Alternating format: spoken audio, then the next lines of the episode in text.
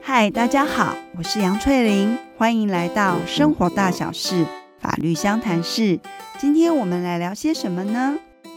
上一集的时候，我们不是提到吗？如果要让遗嘱能够有效的进行，最好还是要设定一个遗嘱执行人来执行整个遗嘱的内容。其中呢，我们又有去提到，对国税局来讲，这个遗嘱执行人他是所谓的纳税义务人。是必须要去办理遗产税的申报以及缴纳。我的朋友呢，在听完这一集之后，他就来问我了：“林律师，有一件事情我觉得很奇怪，有位保险业务员呢，在我爸爸还在世的时候，一直跟爸爸说，来买保险，你就可以不用缴纳遗产税，可以把这些钱是留给你的子女，而不是交给国税局哦。爸爸也因此就买了保险。”但是等到爸爸过世之后，我们也申报完了遗产税，可是，在最后的时候呢，国税局还是要求我们补税，而且还科予我们罚还呢。爸爸是不是被这个保险业务员给骗了？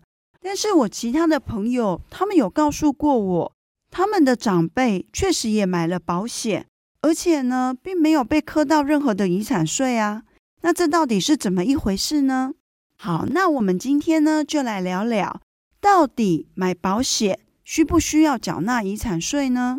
为什么保险业务员他们可以说，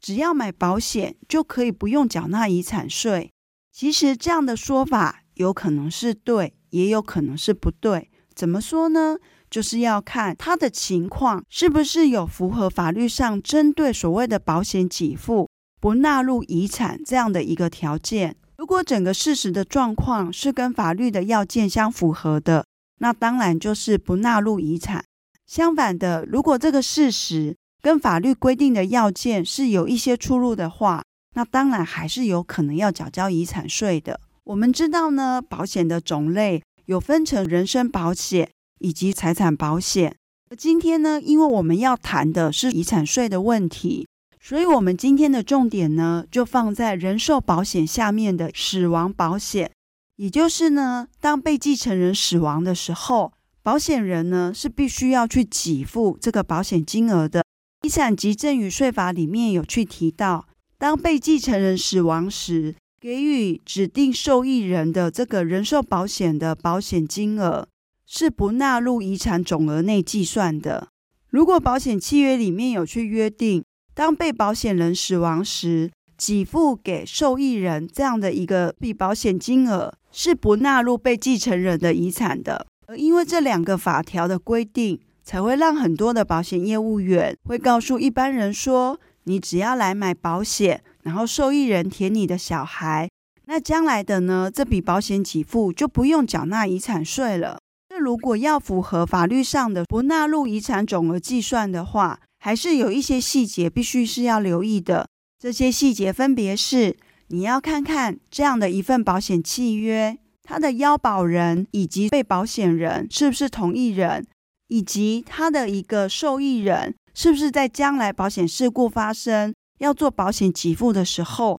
这个人可以很明确的知道是谁。当这些条件呢都成立的时候，才有相当高的比例，这些保险给付的金额是不需要去缴交遗产税的。那为什么我会讲相当高的比例？因为后面呢，即便这些要件都符合，还是有可能会因为国税局以一个实质课税原则，还是将保险给付的金额纳入遗产，纳入遗产的计算，然后最终要缴交遗产税。那关于这个实质课税的部分，我们后面会再做个说明。我们来看看形式要件要满足，它是什么样的一个情形呢？我们现在用一个具体的例子来说明。要保人呢，就是缴钱的人；被保险人呢，就是在这个死亡保险契约里面，当被保险人死亡的时候，保险人呢，他就要去支付这笔保险金额；而受益人呢，就是指。在保险事故发生之后，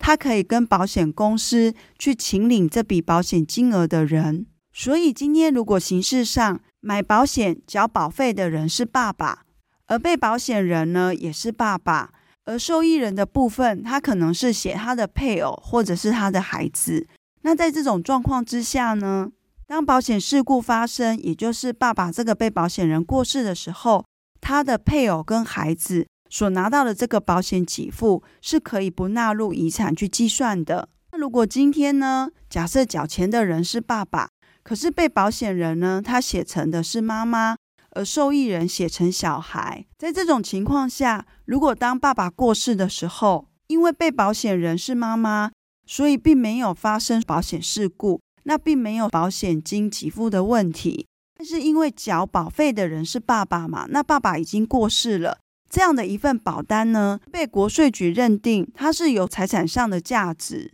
所以这个时候就会被纳入是爸爸的一个遗产去做计算。第二种情形呢，是保费的要保人以及被保险人都是同一个人，但是呢，在受益人的部分却没有写明是谁，或者是说，可能受益人比这个被保险人还要早死亡的时候，而要保人后来一直都迟迟的没有再去指定一个新的受益人，而导致于说，当被保险人死亡的时候，这个时候受益人的部分是空白的。那即便在这种情况下，要保人跟被保险人是同一人，但是因为没有指定受益人，就会成为这时候就会变成是被保险人的一个遗产。所以，如果要根据法律的规定，先给付呢，不需要去纳入遗产计算的话，一定要去看这份人寿保险，它的腰保人跟被保险人是不是同一人，以及呢，在保险事故发生的时候。是不是可以找到人去进行给付，而这个人就是所谓的受益人？不符合这个要件的话，所买的一个保单呢，它就有可能是会被纳入遗产，去进行遗产税的苛征。这里做一个补充说明：如果今天呢，受益人拿到的这笔保险给付，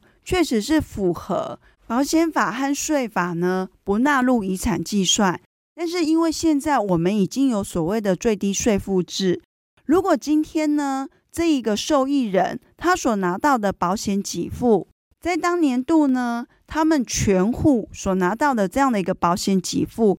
总金额呢，超过新台币三千三百万的部分，超过的部分还是要纳入受益人当年度个人综合所得税的一个申报缴纳。好，那我刚刚有提到呢。如果一份人寿保险关于死亡给付的保险契约，他要保人和被保险人是同一人，也有指定第三人为受益人的时候，死亡保险的保险给付是不用纳入遗产计算的。而这在多数的状况下呢，是成立的。可是有些少数的例外，即便形式上的这些要件都是符合的，它最终还是有可能被国税局给课税。这是为什么呢？我们回头来看，为什么今天呢？保险法或者是遗产及赠与税法会明定说，针对这样的一个保险给付不纳入遗产去课征呢？因为今天会买保险，它的目的是在于危险分担和分散风险。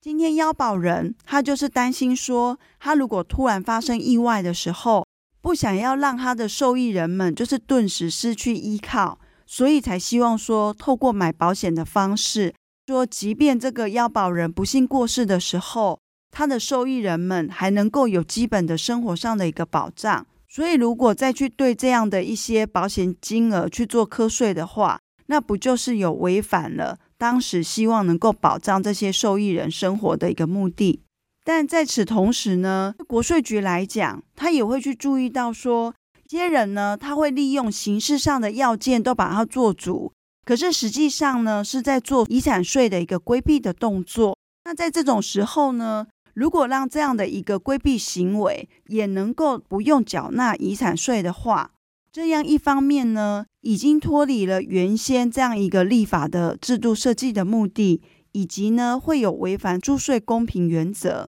在税法里面，除了有所谓的租税法律主义之外，还有一个叫做实质课税原则，这个实质课税原则呢，就是不去管表面上的法律关系，而是去探究背后一个实际的经济活动的状况来进行课税。这样的一个原则是都要放到个案里面去进行判断的。所以在某些状况之下呢，国税局会以这个原则去抓到一些刻意逃漏税的人。但是另外一方面呢，有些纳税义务人也会认为说，国税局是不是拿这个实质课税原则去侵害到了他们的财产权？所以实质课税原则它的标准到底在哪里？我们可以去看看国税局在针对同一案件的时候，它是怎么样的去进行处理。以及后来法院的认定都可以作为一个参考的标准。好，那在今天呢，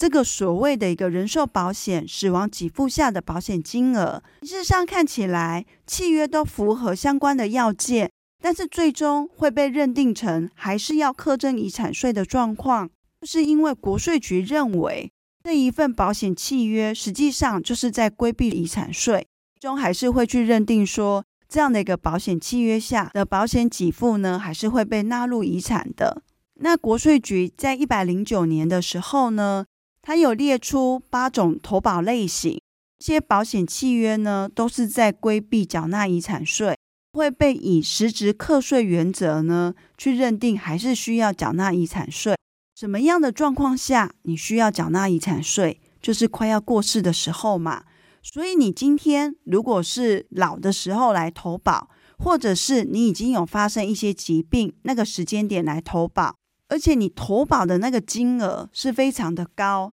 或者你是用密集而多次的方式来买保险，你因为这个金额很高嘛，所以你有可能是用借钱的方式来买保险，或者因为你知道自己已经不久于人世了，所以碰到那种。分期缴纳的一个保险金额，你可能也没有时间去缴纳。你用的方式是一次性付掉金额很高的保险费，然后甚至于是今天所缴纳的一个保险金，跟受益人后来拿到的一个保险给付可能是一样多，甚至于你缴的保险金还会高过于他事后可以拿到的保险给付。这种金额上所产生的微小差异。对国税局来讲，这并不是所谓的买保障，是用一种规避的方式，有点像是在转钱。所以国税局针对人寿保险死亡给付的时候，这样的一个保险金额去做实质课税，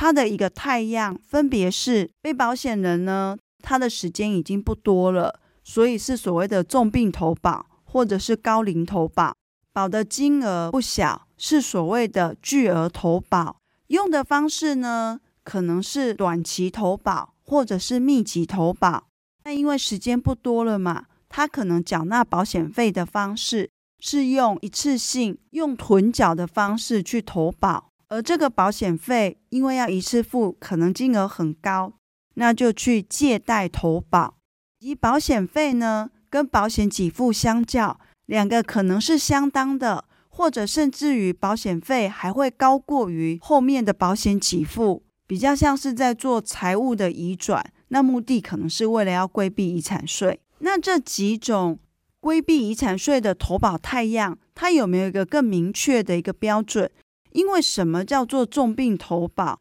什么叫做高龄投保，这个好像都没有一个具体的数字。这时候国税局到底是怎么的去判定的呢？其实它是做一个综合的考量。一般来说，它所认定的一个大方向就是，你就是为了要规避遗产税的缴纳，那就去试想，如果今天呢，当这个被继承人开始买保险的时间，跟他最后死亡的时间距离很短，那再加上说有这前面这八种的态样，又有好几种同时符合的话，而最后以实质课税原则来课征遗产税的状况。几率就会很高。当然，如果在某些情况之下，可能被继承人的保险契约，它本身是一个巨额的一个保险，或者是说它的年岁确实也是比较高，也可能有一些老人的疾病。可是今天买保险的这个人，他就是一个超级大富豪，那这个时候还会被认定成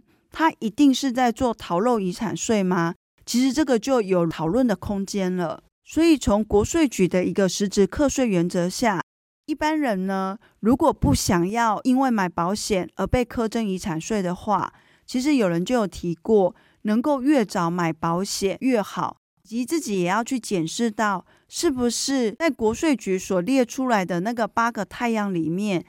你满足的太阳越少的话，就越不容易被课征遗产税。好，那我们小结一下，今天呢，其实就是跟大家聊聊人寿保险下的死亡保险的给付，在符合一定要件下，是不会被纳入被继承人的遗产而课征遗产税的。要不被课征遗产税，你就要去注意到，